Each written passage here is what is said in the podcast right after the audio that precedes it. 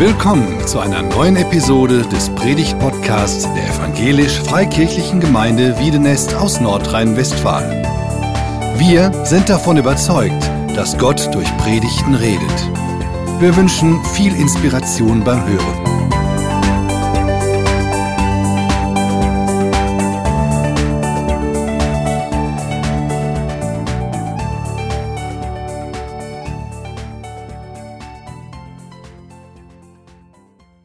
Ja, vielen Dank. Ich bin erwartungsvoll, mit euch in dieses Thema reinzugehen, dass ich die erste Predigt halten darf. Jesus Christus, ganz Gott und ganz Mensch.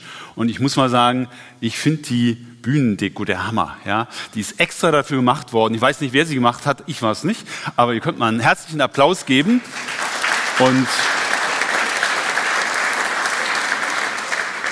Vielleicht hat das die Person gehört oder ihr könnt es ihr zumindest weitererzählen. Jesus Christus, ganz Gott und ganz Mensch.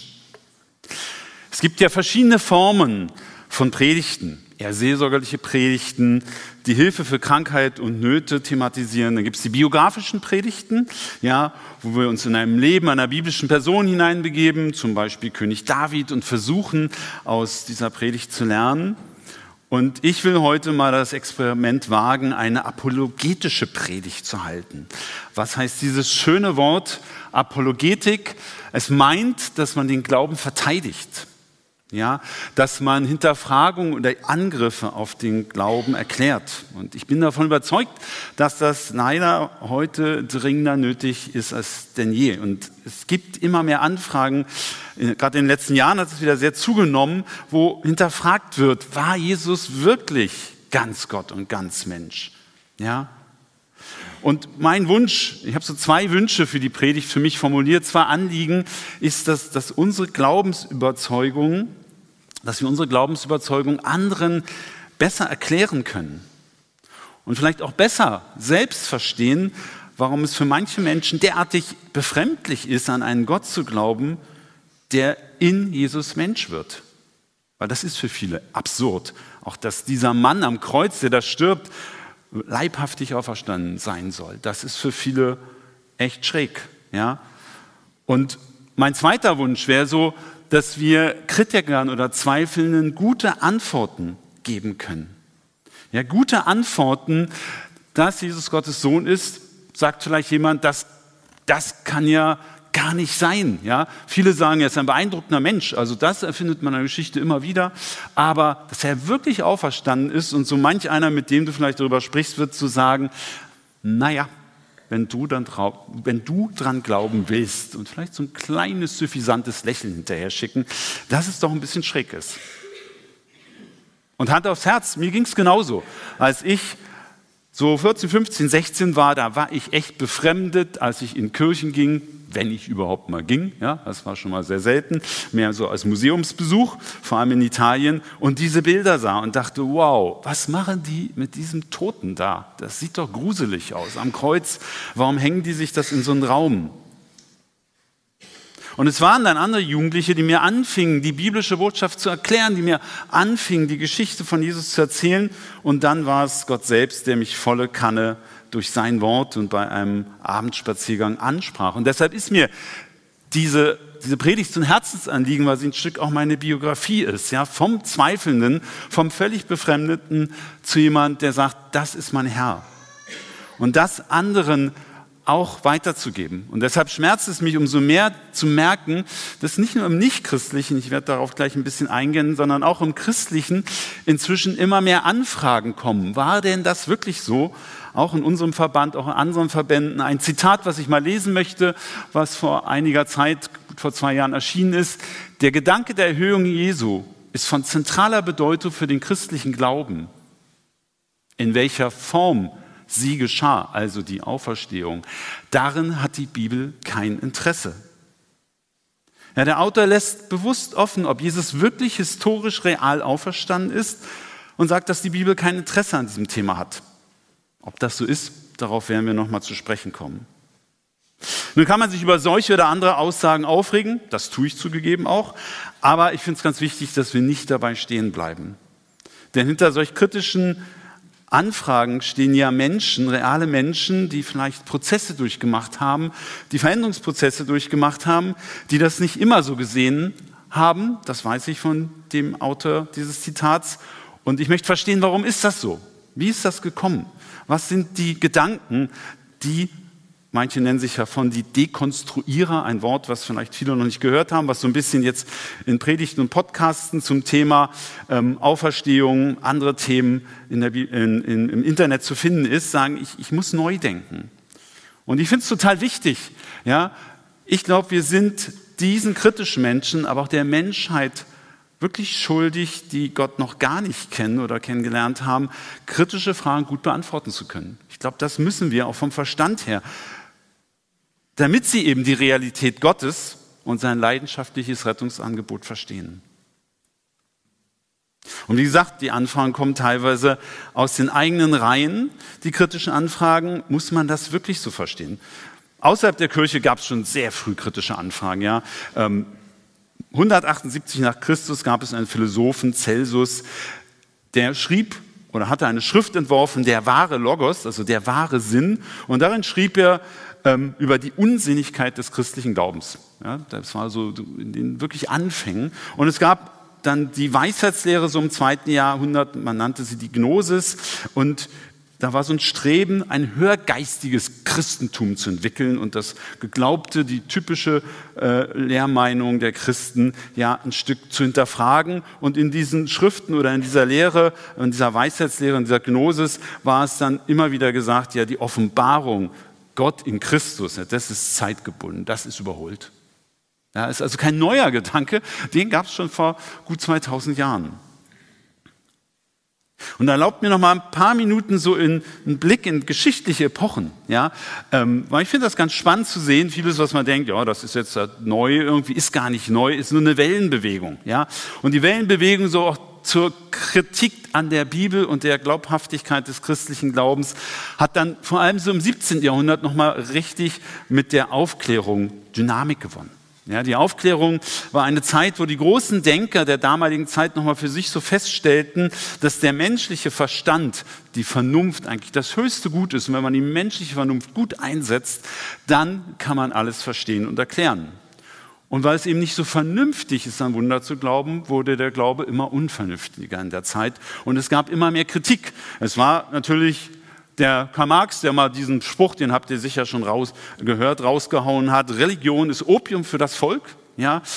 Ludwig Feuerbach, dann 1850, ein Philosoph, der ging dann so weit, dass er sagte, Gott ist lediglich eine Projektion des menschlichen Geistes. Im Sinne der Menschheit ja, der Mensch hat sich einsam gefühlt, entwickelt er ihm ein Gegenüber, ein Gott. Das ist ein Gedanke, der immer wieder in der Philosophie vorkommt. Aber es ging dann in diesen Zeitbereichen 1900, 1950 weiter. Es war dann vor allem Rudolf Bultmann, der als Theologe in die Geschichte einging, weil er einen ganz neuen Ansatz entwickelte. Das Programm zur Entmythologisierung des Neutest der neutestamentlichen Verkündigung. Was heißt dieses komische Wort Entmythologisierung? Ja, es geht darum, das war Bultmanns Anliegen, den wahren Kern in einer Geschichte zu erkennen und zu erkennen, welcher Teil der Geschichte ist erfunden, ist drumherum konstruiert. Ja, und hier mal Bultmann im Originalton, dass man so sein Anliegen versteht Bultmann schreibt, man kann nicht elektrisches Licht und Radioapparate nutzen, in Krankheitsfällen moderne medizinische und klinische Mittel in Anspruch nehmen und gleichzeitig an die Geister- und Wunderwelt des Neuen Testamentes glauben. Und wer meint, es für seine Person tun zu können, muss sich klar machen, dass er, wenn er das für die Haltung des christlichen Glaubens erklärt, damit die christliche Verkündigung in der Gegenwart unverständlich und unmöglich macht. Eheschutz vielleicht so ein bisschen. Tatsächlich hatte Bultmann eigentlich das Anliegen, christlichen Glauben gut zu verkündigen. Ja? Und ich glaube, das hat er von Herzen gemeint. Für mich aber irre und fatal, dass er sich damit dabei entscheidet, den menschlichen Verstand über alles zu setzen und sagt, nee, man muss da dann wirklich nochmal neu ran, die Bibel nochmal neu bearbeiten. Und das war nicht so ganz neu. Es gab schon vorher eine, eine neue Methode, die war so im 18. Jahrhundert, hat es begonnen, nahm im 19. Jahrhundert Lauf. Anlauf und hat bis heute auch wesentliche ähm, Merkmale in der wissenschaftlichen Theologie. Man nennt sie ja, die historisch-kritische Methode. Ihr denkt jetzt langsam auch, Burhenne, na, heute hast du so richtig Bock, mal schwierige Sachen zu machen. Bock habe ich nicht, aber ich finde es wichtig und ich glaube, es ist nötig. Ihr werdet auch gleich sehen, warum, weil ich werde auf drei Kernthemen heute eingehen, wo ich das da mal durchdenke. Ja, die historisch-kritische Methode. Was ist das? Es ist ein Methodenapparat zur Untersuchung von historischen Texten, gar nicht ursprünglich nur für die Bibel. Und sie hat dann in der Theologie eben auch Fuß gefasst und sie hat zum Ziel, einen biblischen Text in seinem historischen Kontext zu verstehen. Erster Punkt. Und schließlich auszulegen. Ja, und dann könnte man noch manches erklären mit Literaturforschung, anderen Gattungstextforschung.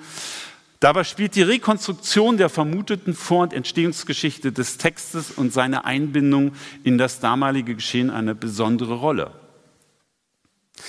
Die historisch-kritische Methode ist heutzutage als grundlegende Methode der Bibelauslegung in der evangelischen katholischen Kirche anerkannt, aber nicht unumstritten.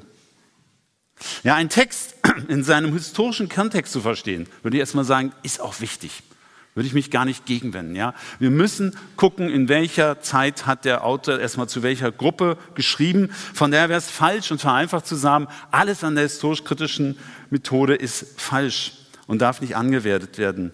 Aber ich würde für mich mal vereinfacht sagen, es wird da gefährlich, wo ich in dieser Methode, und da gibt es dann Schritte, gewisse Schritte, nur noch meinen Verstand als höchsten Maßstab setze. Und weil ich, ganz im Sinne der Aufklär Aufklärung, Wunder nicht verstehen kann, gibt es Wunder nicht. Jetzt gibt es innerhalb der historisch-kritischen Theologie und der Theologen, die das vertreten, sehr viele Abstufungen. Ja? Man kann das nicht als so eine homogene Gruppe beschreiben, wäre ein eigenes großes Thema. Aber ich sage mal, da wird es schwierig, wo man eben anfängt, in Bereiche reinzugehen, wo man viel vermuten muss, wie ist denn der Text entstanden, wie ist der Text zusammengestellt worden, wo auch Wissenschaftler untereinander uneinig sind und man dann trotzdem versucht, recht absolute Aussagen zu machen. Und ich will euch da mal in ein Thema reinnehmen, weil ich das ganz faszinierend finde, dass der ehemalige Papst Benedikt XVI., also Josef Ratzinger menschlich oder normal genannt, in seinem Buch Jesus von Nazareth mal so ein Thema herausarbeitet. Und er macht das ganz schön. Ähm, er hat in dem Kapitel der Menschensohn die eben moderne Theologie sich mal genauer angesehen, die er in gewissen Teilen durchaus auch vertritt. Und ich bin sicher auch mit Ratzinger nicht in allen Punkten einer Meinung. Aber hier finde ich markant, wie er mal auf ein Beispiel eingeht, um deutlich zu machen, wie historisch-kritisch-theologisches Denken ist. Und er sagt, es gibt in der historisch-kritischen Theologie ähm, Auslegungen zu den Aussagen, dass Jesus über sich selbst sagt, er ist der Menschensohn. Ja? Und es wird in der historisch-kritischen Theologie in drei Gruppen unterteilt. Es gibt die eine Gruppe, Worte Jesu über sich als kommenden Menschensohn, ist die erste Gruppe. Zweite Gruppe, Worte, wie er als Menschensohn irdisch gewirkt hat, was Jesus also über sich sagte. Und die dritte Gruppe von Worten, die Jesus über sich sagte, wie er als Menschensohn zukünftig leiden und auferstehen wird. Und jetzt gibt es, sagt Ratzinger, die Bewertung von der historisch-kritischen Theologie, dass nur die erste Gruppe von Jesus ist und die anderen Aussagen von Jesus gar nicht von Jesus sind. Und das bewertet Josef Ratzinger dann und sagt dazu, ich gehe mal hier rein, ah, zu weit, genau, diese Zerschneidung der Menschenworte entspringt einer Logik, die fein säuberlich verschiedene Aspekte durchdenkt strengen Auslegungsmodellen von einigen Professoren nachgeht, aber eben nicht mit der Vielfalt des wirklich lebendigen Jesu, der sich vielfältig über sich äußern kann, rechnet. Nochmal einfach oder anders formuliert, sagt Josef Ratzinger letztendlich, ja, man kann viel rumdenken und der Ansatz der historisch-kritischen Methode war eben, Jesus war ja in seiner Zeit eingebunden, er konnte also nicht über seine Zukunft wissen, deshalb können die Menschenworte über seine zukünftige Auferstehung seine Worte, die er macht, nicht stimmen. Er sagt da ein bisschen humorvoll, noch später in dem Buch, ist schon erstaunlich, dass man den Menschen nach ihm mehr zutraut als Jesus selbst. Ja? Und hat da so einen gewissen Humor drin. Trotzdem, letztendlich ist für mich eine Tragik, weil wir ja hier sehen, es werden wesentliche Aussagen, die Jesus macht, plötzlich nicht mehr ihm zugeordnet. Zwischenfazit für mich was für mich sehr wichtig ist. Ja, es gibt in dieser Kirchengeschichte bis zur heutigen Zeit und im Moment erleben manche dieser Dinge gerade wieder so einen richtigen Aufschwung. Ja, eine Tendenz, die eben ähnlich wie Bultmann damals sagte, ey, wir können den modernen Menschen das und das nicht zumuten, heute auch gesagt wird, wir können dem Menschen im 21. Jahrhundert nicht die biblische Sexualethik zumuten. Wir können ihnen nicht die Wunderheilung zumuten. Wir können ihnen nicht Dinge zumuten, die völlig schräg wirken, dass ein Petrus auf dem Wasser geht. Ja, das können wir nicht machen. Und damit der heutige Mensch noch einen Zugang findet, müssen wir den Text nochmal neu bearbeiten. Und ich möchte an drei Beispielen im zweiten Teil der Predigt das mal durchgehen. Ja, wir haben heute nicht viel vor. Wir gehen in Jungfrauengeburt rein, bisschen Trinitätslehre, Jesu Tod und Auferstehung. Julia, du guckst so betröppelt. Alles okay? also, ich habe so gedacht, 14 Uhr, ist das okay? dass wir so mal heute ein bisschen länger machen. Vielleicht bringt Stefan mal so ein bisschen Kaffee zwischendurch rein. Ähm, ich habe gestern noch bis tief in die Nacht gekürzt, also ich mache euch Hoffnung, es wird nicht ganz so lang. Ja? Zur Jungfrauengeburt. Die ist immer wieder hinterfragt worden in verschiedensten Kirchen, Gemeinden, Verbänden bis heute. Und mir sagte vor einigen Jahren ein Theologe, ja, man kann den Glauben an die Jungfrauengeburt wirklich heute nicht mehr so vermitteln. Das ist so schräg, so befremdlich. Ähm, und in der Theologie gibt es die Tendenz, in einigen Bereichen der Theologie zu sagen, ja Moment mal, in der Bibel finden wir doch sogar Stammbaumauflistung. Und da wird doch Josef als Vater von Jesus genannt. Also ist er doch der biologische Vater. Dazu mal Matthäus 1,16, ein so ein Auszug, da heißt es, Jakob zeugte Josef, den Mann Marias, von der geboren ist Jesus, der da heißt Christus. Ja? Den Mann Marias, von der geboren ist Jesus. Da wird bewusst dann nur auf Maria Bezug genommen. Es gibt etwas abgeschwächt und das ist heute modern, so diese Sicht, ähm, ja, es ist ja nicht so wichtig. Der eine kann es so glauben, der andere kann es so glauben. Komm, lasst uns nicht darüber streiten. Ja, wir haben eine Toleranz. Toleranz ist sehr populär, ja. Aber ich möchte das mal weiterdenken. Was heißt denn das, wenn wir mal uns vorstellen, es gab keine Jungfrauengeburt? Gehen wir mal dieses gedankliche Experiment rein, ja. Es gab keine Jungfrauengeburt und lesen jetzt mal folgenden Text. Und im sechsten Monat wurde der Engel Gabriel von Gott gesandt in eine Stadt in Galiläa, die heißt Nazareth. Zu einer Jungfrau, die vertraut war, einem Mann mit Namen Josef, also vertraut, heißt, sie hatten sich kennengelernt, waren zusammengekommen, aber eben noch verlobt. Und die Jungfrau hieß Maria. Und der Engel kam zu ihr hinein und sprach, sei gegrüßt, du Begnadete. Der Herr ist mit dir. Sie aber erschrak über die Rede und dachte, welch ein Gruß ist das? Und der Engel sprach zu ihr, fürchte dich nicht, Maria. Du hast Gnade bei Gott gefunden. Siehe, du wirst schwanger werden und einen Sohn gebären. Dem sollst du den Namen Jesus geben. Da sprach Maria zu dem Engel, wie soll das zugehen, da ich doch von keinem Mann weiß? Der Engel antwortete und sprach zu ihr, der Heilige Geist wird über dich kommen und die Kraft des Höchsten wird über dich überschatten. Darum wird auch das Heilige, das geboren wird, Gottes Sohn genannt werden. Und ein anderer Text, der dann noch das ergänzt, was Josef erlebte, Kurz nochmal der Anfang. Mit dem Ursprung Jesu Christi verhielt es sich aber so. Als nämlich Maria, seine Mutter, dem Josef verlobt war, wurde sie, ehe sie zusammengekommen waren, schwanger befunden von dem Heiligen Geist. Josef aber, ihr Mann, der gerecht war und sie nicht öffentlich bloßstellen wollte, gedachte sie heimlich zu entlassen.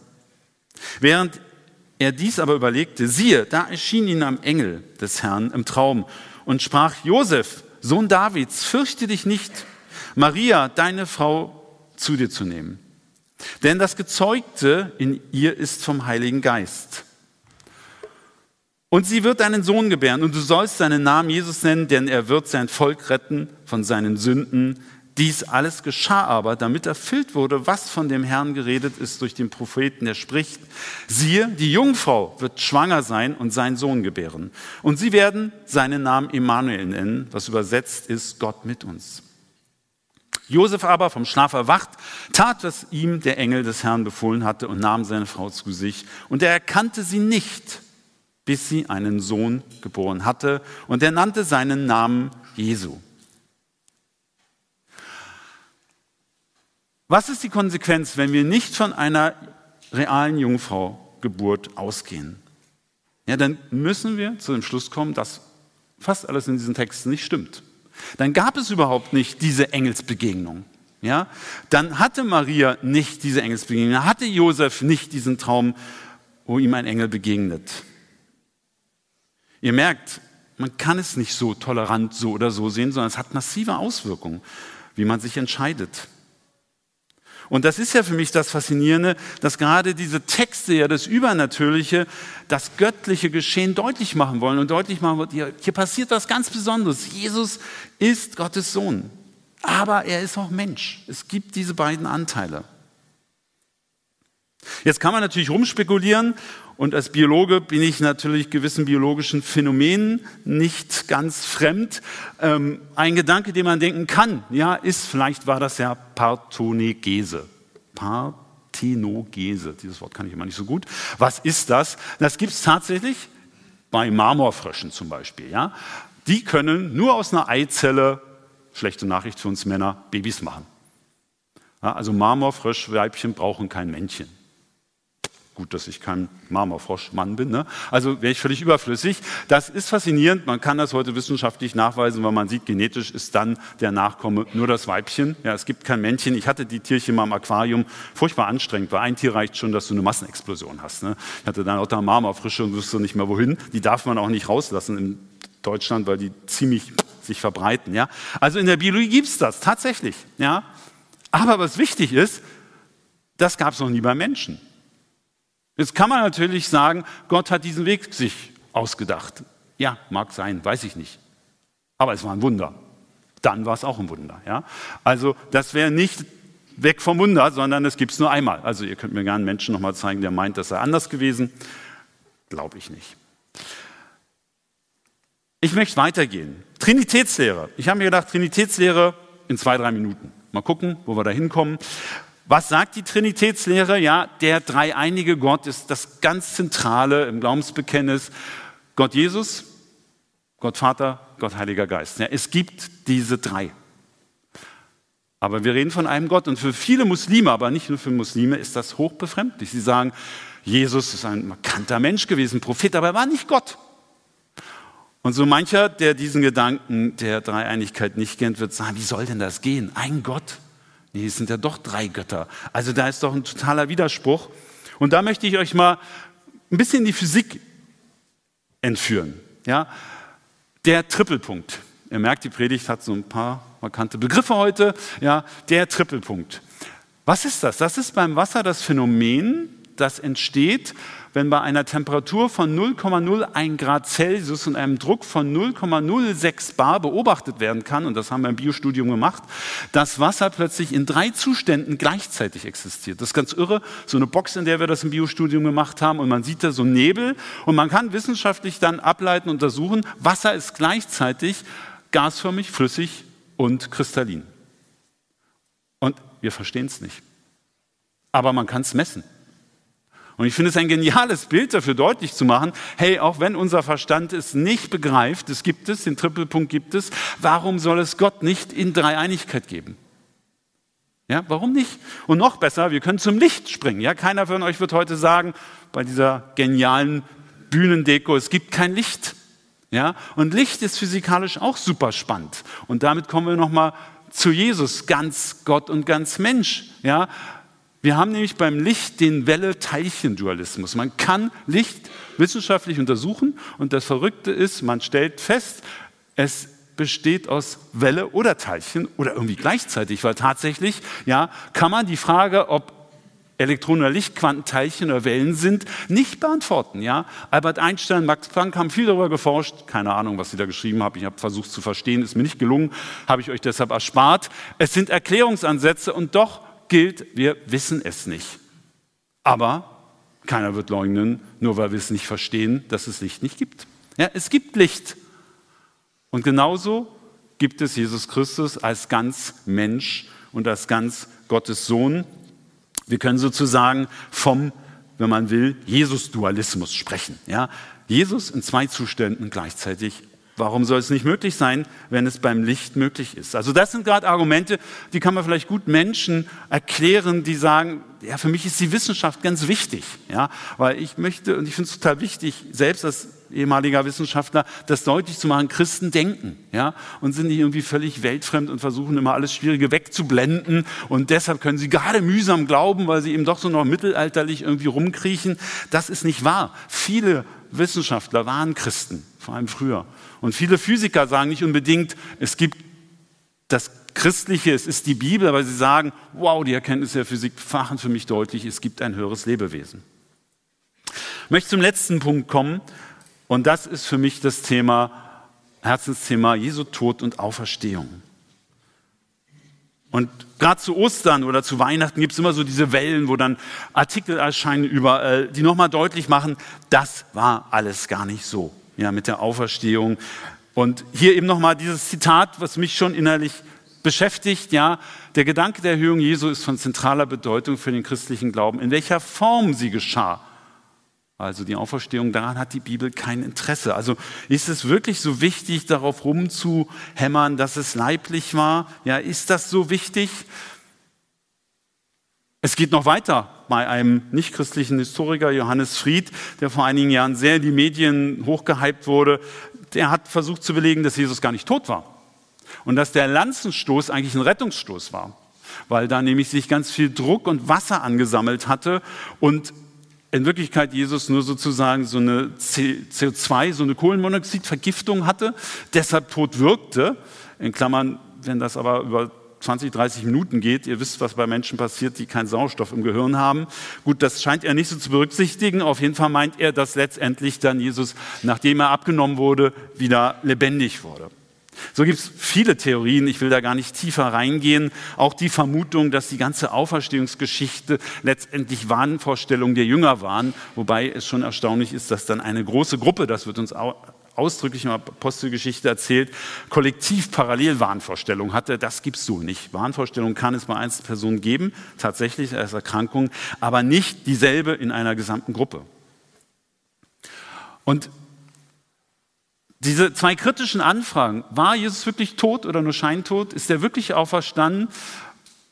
Muss es wirklich unbedingt eine stofflich leibhaftige Auferstehung sein? Kann man das nicht toleranter auch stehen lassen? Dem möchte ich mal ein bisschen noch am Abschluss der Predigt nachgehen, weil ich spannend finde, dass hier gerade die Bibel wie so ein, wie so ein, so ein, so ein Kriminalprozess eigentlich nachzeichnet, was es alles für Belege gibt.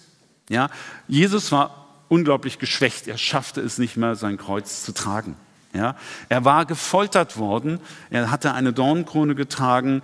Der biblische Bericht ist sehr detailliert. Er geht auf dieses besondere Phänomen ein, dass Jesus schon nach wenigen Stunden gestorben war. Das war unüblich bei dieser grausamen Kreuzigungsmethode war gerade der Ansatz, dass es oft zwei, drei Tage dauern konnte. Und hier betonen die Schreiber, wow, schon nach wenigen Stunden, deshalb werden ihm die Beine nicht gebrochen, deshalb die Lanze in die Seite gerammt, wie viele Mediziner sagen, wahrscheinlich genau so, dass sie das Herz durchstach, durchstochen hat und dadurch Blut und Wasser rauskam. Ja, und der Job der Soldaten, und daran hing ihr Leben, war zu gucken, ob ein Gekreuzigter wirklich gestorben war. Ja? Also wenn die sich irrten, dann waren sie selbst ihr Leben los. Das war nicht so nebenbei, kann man mal lässig sehen, ach, vergessen, ob der wirklich tot war. Also wir haben gerade in den Berichten der Bibel wirklich ausführliche Beschreibung, möchte einen einfach nochmal lesen. Als sie aber zu Jesus kamen und sahen, dass er schon gestorben war, brachen sie ihm die Beine nicht, sondern einer der Soldaten durchbohrte mit einem Speer seine Seite und sogleich kam Blut und Wasser raus. Und der es geschehen hat, hat es bezeugt und sein Zeugnis ist wahr und er weiß, dass er sagt, was wahr ist, damit auch ihr glaubt. Also ihr betont Johannes der Evangelisten genau nochmal, hey, ich habe das gesehen, ich bezeuge es und es ist wahrhaftig glaubhaft. Was ist die Konsequenz? Auch hier möchte ich nochmal diesen Gedanken weitergehen, wenn man nicht von einer real leibhaftigen Auferstehung von Jesus Christus ausgeht. Ja, kann man verschiedene Sichten so mal tolerant nebeneinander stehen lassen. Ich glaube, die Konsequenzen sind schon extrem. Ja, das heißt ja, wenn wir das weiterdenken, die Jünger Und die Soldaten müssen sich vielleicht irgendwie abgesprochen haben, ja, Jesus ist jetzt gar nicht tot, wir tun nur so, als ob wir da jemand ins Grab legen. Die Soldaten, die dann schockiert waren, dass sie am Morgen da gar keinen Leichnam mehr hatten, was für sie auch eine extreme Auswirkung hatte, das war alles gespielt. Es ist alles nachträglich in den Text reingearbeitet worden, dass Maria ein Engel begegnet und die Jünger haben sich das mit der Himmelfahrt da nochmal ausgedacht, ja, damit das irgendwie mehr Dreif kriegt mit Jesus. Jesus muss irgendwie dann natürlich weg sein, weil Himmelfahrt und es gibt so Theorien, dass der dann nach Indien gewandert ist. Ja. Und keiner der Jünger ist ihm aber gefolgt, weil das musste ja irgendwo stimmen, die Geschichte. Und für das ganze Konstrukt waren aber die Jünger bereit, in den Tod zu gehen und sich foltern zu lassen. Ja? Also gerade der letzte Gedanke, wenn man mal so weit geht, was ich absolut nicht glaube, dass das irgendwie stimmt, wäre es irre, dass sich jemand für eine Lügengeschichte töten lässt und verfolgen lässt. Aber das bezeugen die Evangelium und die spätere Kirchengeschichte. Ja? Und letztendlich muss man sagen, die Konsequenz, wenn man es wirklich mal zu Ende geht, wenn wir nicht an eine reale Auferstehung von Jesus glauben und die als Mythos, als später dazu erfunden abtun, dann ist auch die Konsequenz, dass man nicht mehr an eine reale Auferstehung von uns Christen glauben kann. Ja, es gibt dazu Karikaturen ähm, über Bultmann und Karl Barth. Karl Barth, der an die reale, leibhaftige Auferstehung von Jesus glaubte, Bultmann nicht. Und dann sieht man beide so im Grab liegen und dann so eine Trompete ertönen. Und dann ist Karl Barth eben der, der aufsteht und Bultmann schrei, schreit nur so aus seinem Grab, alles Mythos. Ja. Kann man lustig finden, ich fand es ganz interessant. Ich finde es vor allem wichtig, zu Ende zu denken.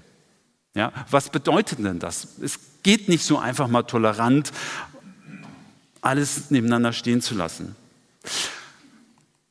Was sind denn nun die Gründe, warum ja wirklich auch kluge Menschen, Menschen, die lange über Sachen nachgedacht haben, zu anderen Ergebnissen kommen, als ich es oder ihr es vielleicht macht? Für mich scheint es nochmal dieser Ansatz seit der Aufklärung sehr modern, ein mangelndes Vertrauen, dass Gott außerhalb der Naturgesetze wirken kann. Aber für mich, wenn er Gott ist, wenn er Schöpfer ist, dann hat er Naturgesetze geschaffen, dann kann er sie auch mal aushebeln. Das ist in seiner Allmacht.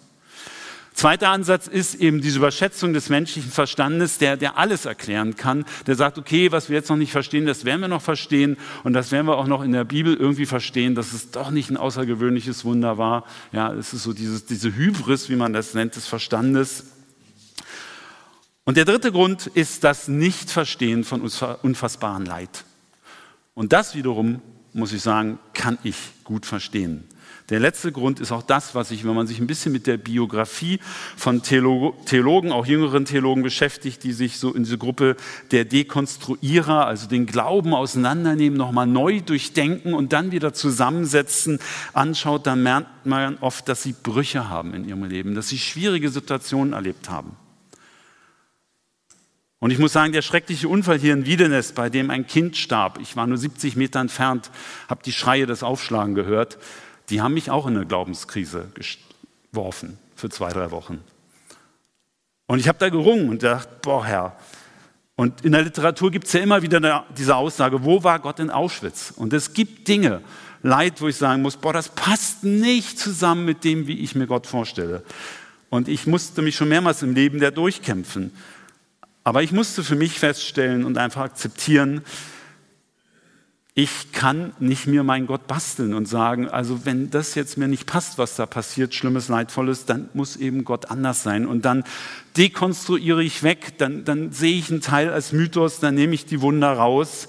Ja, das, das ist für mich nicht möglich, weil letztendlich hebel ich mir dann den ganzen Glauben aus. Ja, ich muss mich ja entscheiden. Will ich an einen Gott glauben, der nur in meinem Denkrahmen und Verstehensrahmen handelt und dann muss ich eben so manche Verkrustung und Tradition und Mythologisierung abschaben, damit es dann irgendwie passt und damit ich schlimme Dinge in meinem Leben und im Leben anderer dann einordnen kann, weil Gott war eben nicht so mächtig, wie mir mal ein anderer Theologe sagte, ja, dass, dass er kann nicht an einen Gott glauben, der es zulässt, dass seine Frau stirbt. Ja, das hat mir unendlich leid, dass seine Frau gestorben war. Aber es kann doch nicht die Konsequenz sein, dass ich feststelle, Gott war eben nicht so mächtig. Das ist ihm entglitten. Da hatte dann eben doch mal der Satan Macht. Oder es war eben Zufall. Ich für mich möchte mich entscheiden, ich will an einen allmächtigen, liebevollen, aber eben auch manchmal unverständlichen Gott glauben, der sich in der Bibel vorstellt, wo mir manches wirklich nicht passt im biblischen Bericht. Denke, wow, grausam, schwierig. Heute grausam, unverständlich, aber es ist der wirklich reale Gott. Es ist der allmächtige Gott. Und was mir hilft in solchen Krisen, die ich selbst manchmal habe, ja, ist auch dieses Fazit. Ja. Es gab die Jungfrauengeburt. Sie ist gut belegt und es hilft mir, das nochmal anzuschauen in der Bibel, wie sauber das beschrieben ist. Die, der dreieinige Gott ist nicht so ein komisches Konstrukt, was man nicht denken kann, sondern es gibt es in der Physik. Ja, ein Zustand, drei Optionen, wie er auftreten kann, gleichzeitig, ja, oder der Welle-Teilchen-Dualismus beim Licht, ja, genau, Jesus, Gottes Sohn, Gott Mensch geht gleichzeitig, ja, und die Auferstehung ist so gut bezeugt. Geschichte mit so vielen Beispielen, sie ist leibhaftig und real. Jesus Christus ist ganz Gott und er ist ganz Mensch. Und für mich in so mancher Krise, die ich in meinem Leben erlebe, ist es eine, tröstliche Erfahrung gewesen. Und ich bin so einer der Ersten, sage ich immer, der oben im Himmel dann schon gerne vorne den Platz in der Reihe hätte, wo er Jesus und Gott noch so ein paar Fragen stellen möchte. Warum war das so? Ja? Weil ich kämpfe wirklich an so ein paar Dingen in meinem Leben, im Leben von anderer, wo ich dann für mich erleben dürfte, und das möchte ich euch ein Stück auch wünschen, dass Gott mir manchmal in Krisen begegnete und sagte, Matthias, ich kann dir das nicht erklären, warum das so und so war.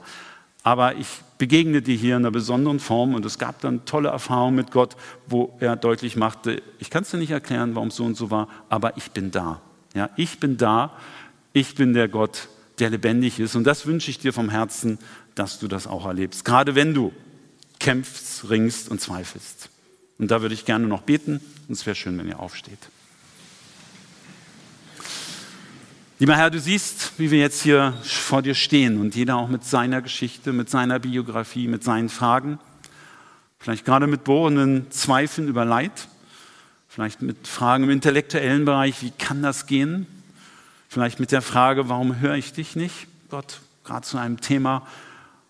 Ja, und ich möchte dich bitten, dass du redest in dieser Vielfalt und dass du uns aber auch hilfst, nicht in diese Falle zu tappen, zu denken, wir müssen alles verstehen und dann irgendwie einen Gott uns erklären und dich zurechtbasteln, sondern dass wir aushalten, dass wir manches nicht verstehen, im Vertrauen darauf, dass es bei dir in der Ewigkeit mal ein Gesamtbild gibt, was wir jetzt einfach nicht begreifen.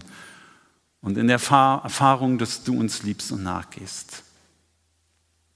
Danke, Herr Jesus, dass du für uns am Kreuz gestorben bist und auferstanden. Amen.